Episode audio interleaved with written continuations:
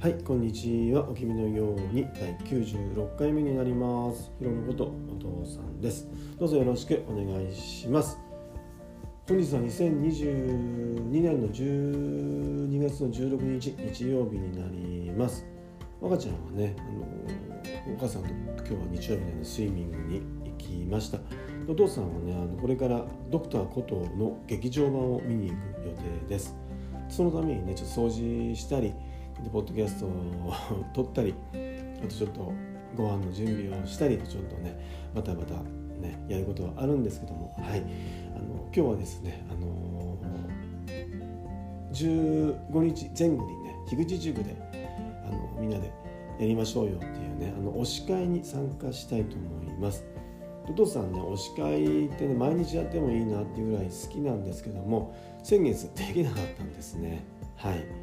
で今月ね12月はい今からやりたいと思っていますのでどうぞよろしくお願いします。で今回あのお父さんが推すポッドキャストは「発信のめんどくさい話」ですでその名の通りねあの発信のさんという方が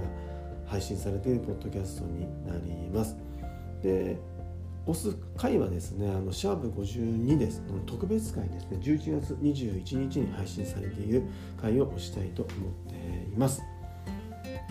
で、お父さんですね、あの実は、実はですね、隠れ発信のファンなんですね。はい。もう1年前ぐらいからですかね、あの樋口塾に入る、入らないって言った頃から、あの発信のさんっていうのはお父さんの中でね、実はファンなんですね。理由がねいくつかあって、あのまあ、大きなことからだけを、ね、話すとね一つはあの橋野さんがねあの月のセラビさんの声ってとてもいいですねっていうようなことを、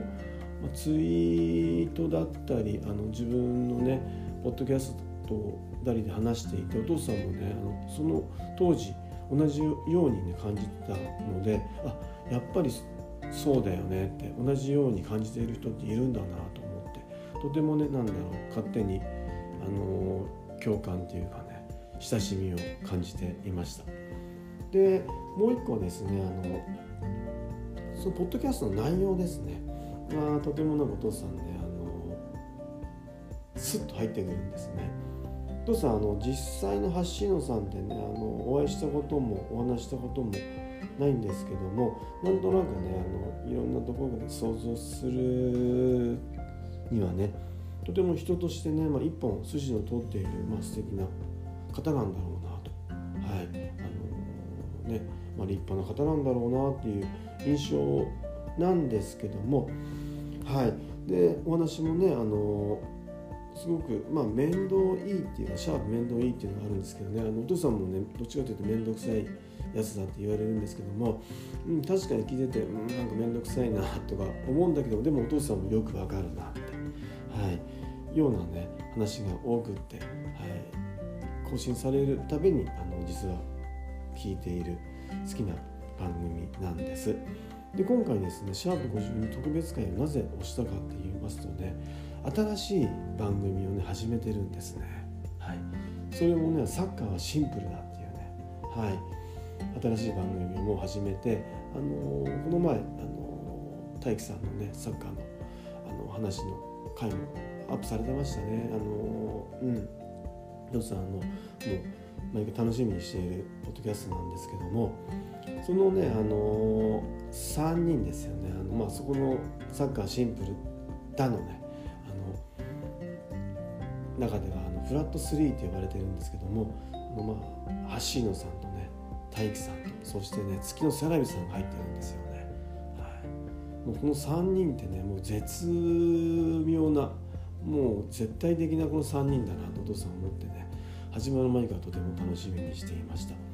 でシャープ52の特別会でもね橋野さんがねいつにも増してねとても嬉しそうにね話しててなんかねとてもお父さんもねなんか、うん、一緒にね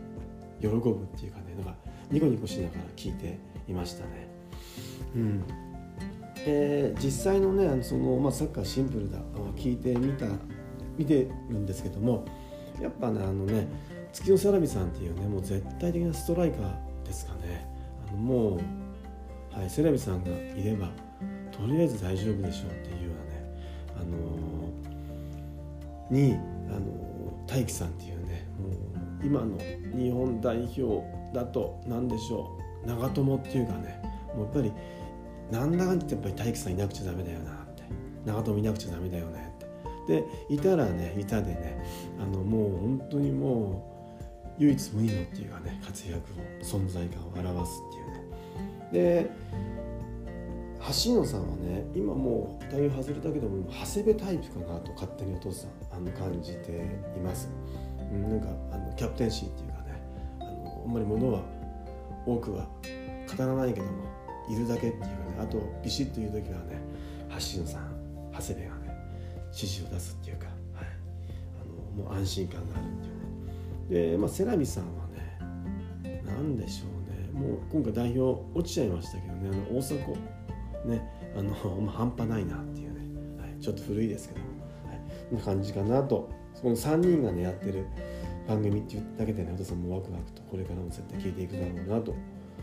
っています。でフラット3っていうのもねあの2002のトルシエですよね、うんまあ、賛否があったねあの、まあ、フォーメーション戦術だったかなと思うんですけどもねでもその当時のやっぱ日本のサッカーをね変えたのと世界からね日本の変化がね、あの世界が意識したっていうねフォーメーション戦術だったかなと思っています。でそんなねあの、まあ、サッカーシンプルだっていうのもこれからもね楽しみだしこの発信の面倒くさい話っていうのをねこれからも楽しみにしていますので皆さん是非聞いてみてください。ではまたありがとうございます。サッカーはシンプルだ。